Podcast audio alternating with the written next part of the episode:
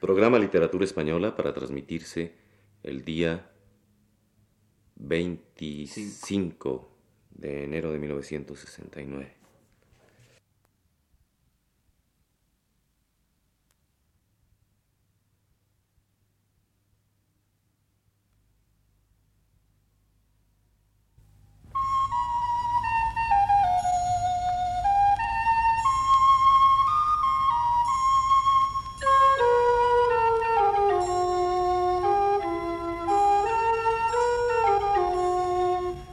Radio Universidad de México presenta Literatura Española, un programa a cargo del profesor Luis Ríos.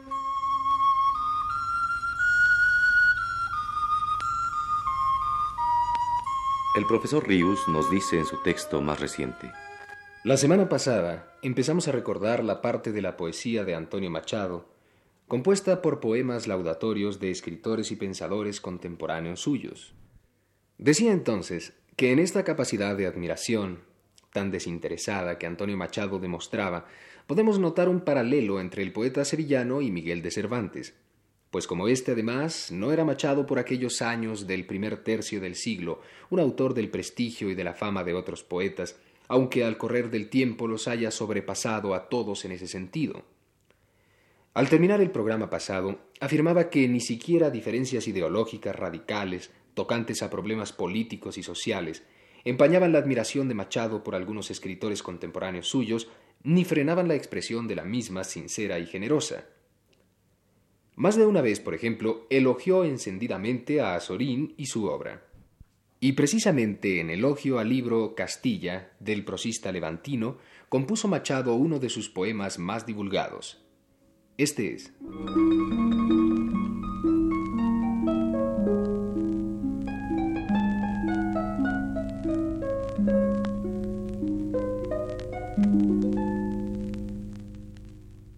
Con este libro de melancolía, toda Castilla a mi rincón me llega.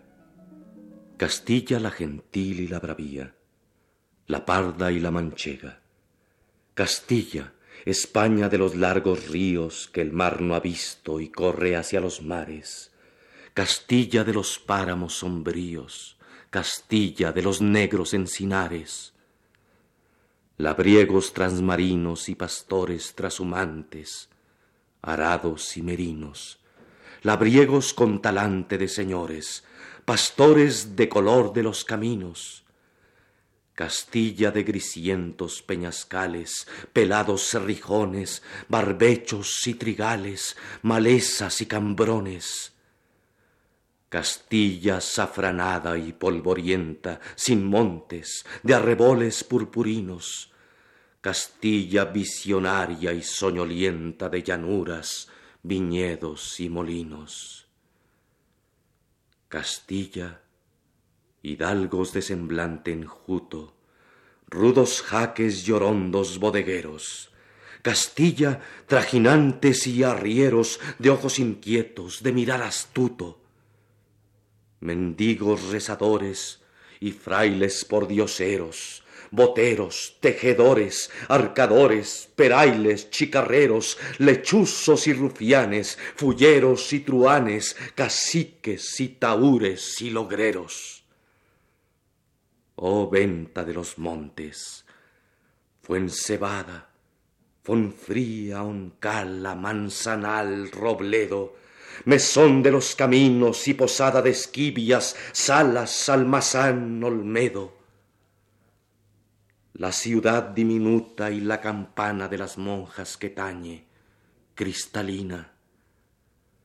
Oh dueña doñeguil tan de mañana, y amor de Juan Ruiz a doña Andrina, las comadres Gerarda y Celestina, los amantes Fernando y Dorotea. Oh casa, oh huerto, oh sala silenciosa, oh divino bazar en donde posa sus dulces ojos verdes Melibea. Oh jardín de cipreses y rosales, donde Calisto ensimismado piensa que tornan con las nubes inmortales las mismas olas de la mar inmensa.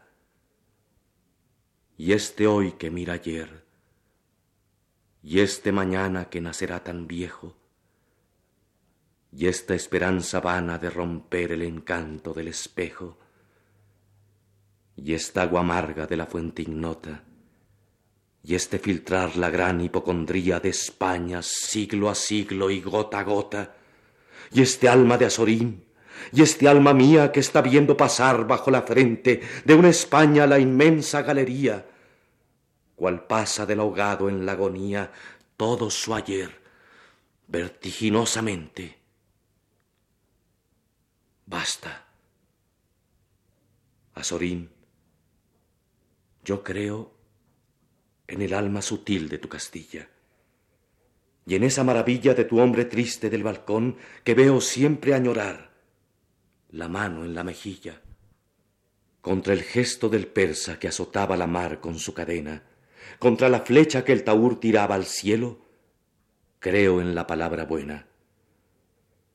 Desde un pueblo que ayuna y se divierte, ora y desde un pueblo impío que juega al mus, de espaldas a la muerte, creo en la libertad y en la esperanza, y en una fe que nace cuando se busca a Dios y no se alcanza, y en el Dios que se lleva y que se hace.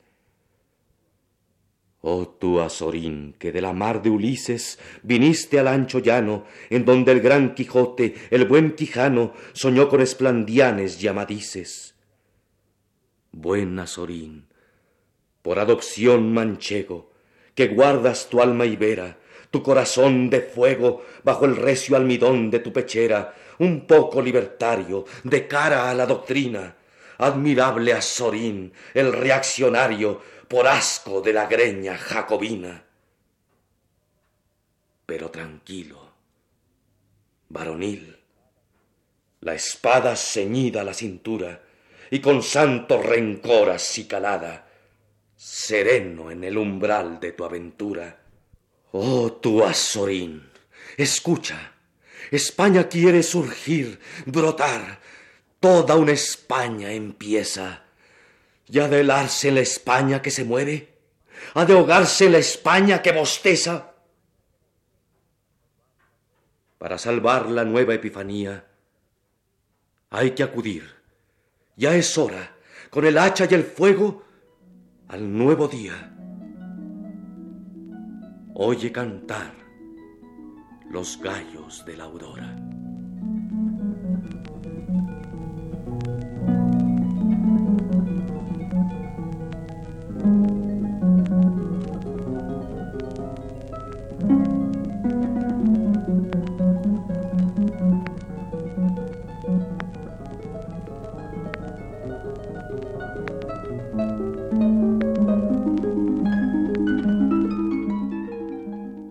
Ortega y Gasset, Eugenio Dors, Ramón del Valle Inclán, Narciso Alonso Cortés, Juan Ramón Jiménez, Javier Balcarce, Francisco de Icaza y algunos otros más, añadidos a Giner de los Ríos, Miguel de Unamuno y Rubén Darío, a los que ya aludí la semana pasada, fueron loados en verso por Antonio Machado, poeta por otra parte de obra tan parca.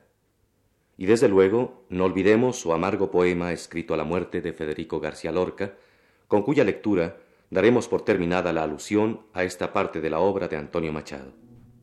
Corre de esta manera.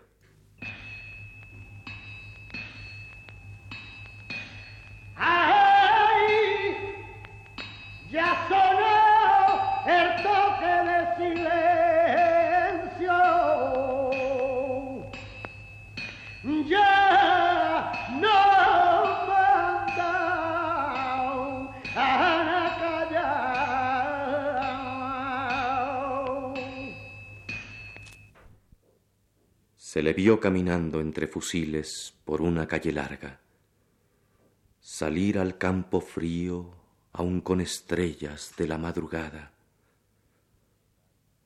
Mataron a Federico cuando la luz asomaba. El pelotón de verdugos no osó mirarle a la cara. Todos cerraron los ojos. Rezaron ni Dios te salva. Muerto cayó Federico, sangre en la frente y plomo en las entrañas, que fue en Granada el crimen, sabed, pobre Granada, en su granada. Se le vio caminar solo con ella, sin miedo a su guadaña. Ya el sol en torre y torre, los martillos en yunque, yunque y yunque de las fraguas. Hablaba Federico, requebrando a la muerte. Ella escuchaba. Porque ayer en mi verso, compañera, sonaba el golpe de tus secas palmas, y diste el hielo a mi cantar, y el filo a mi tragedia de tu hoz de plata. Te cantaré la carne que no tienes, los ojos que te faltan, tus cabellos que el viento sacudía, los rojos labios donde te besaban. Hoy como ayer, gitana, muerte mía, qué bien contigo a solas, por estos aires de Granada, mi Granada.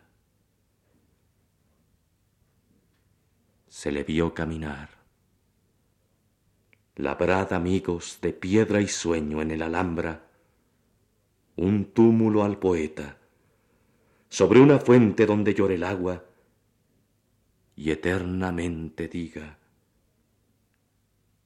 el crimen fue en Granada, en su Granada.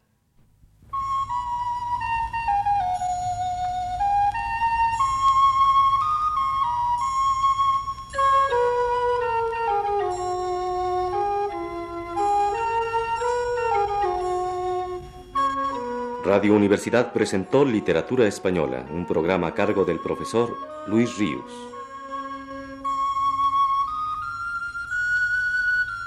Escucharon ustedes las voces de Luis Heredia y Claudio Obregón. Realización técnica, Ignacio Vil.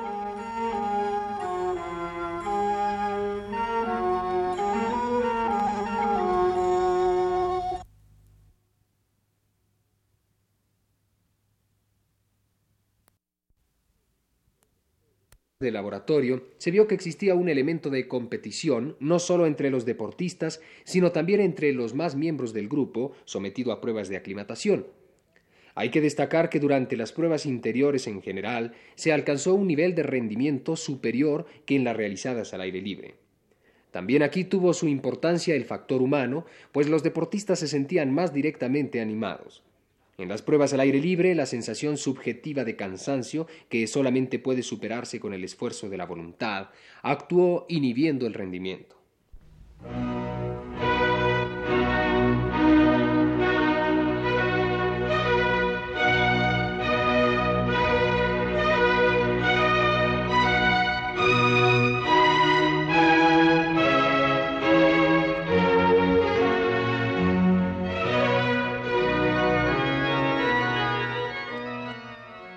Radio Universidad en el Mundo.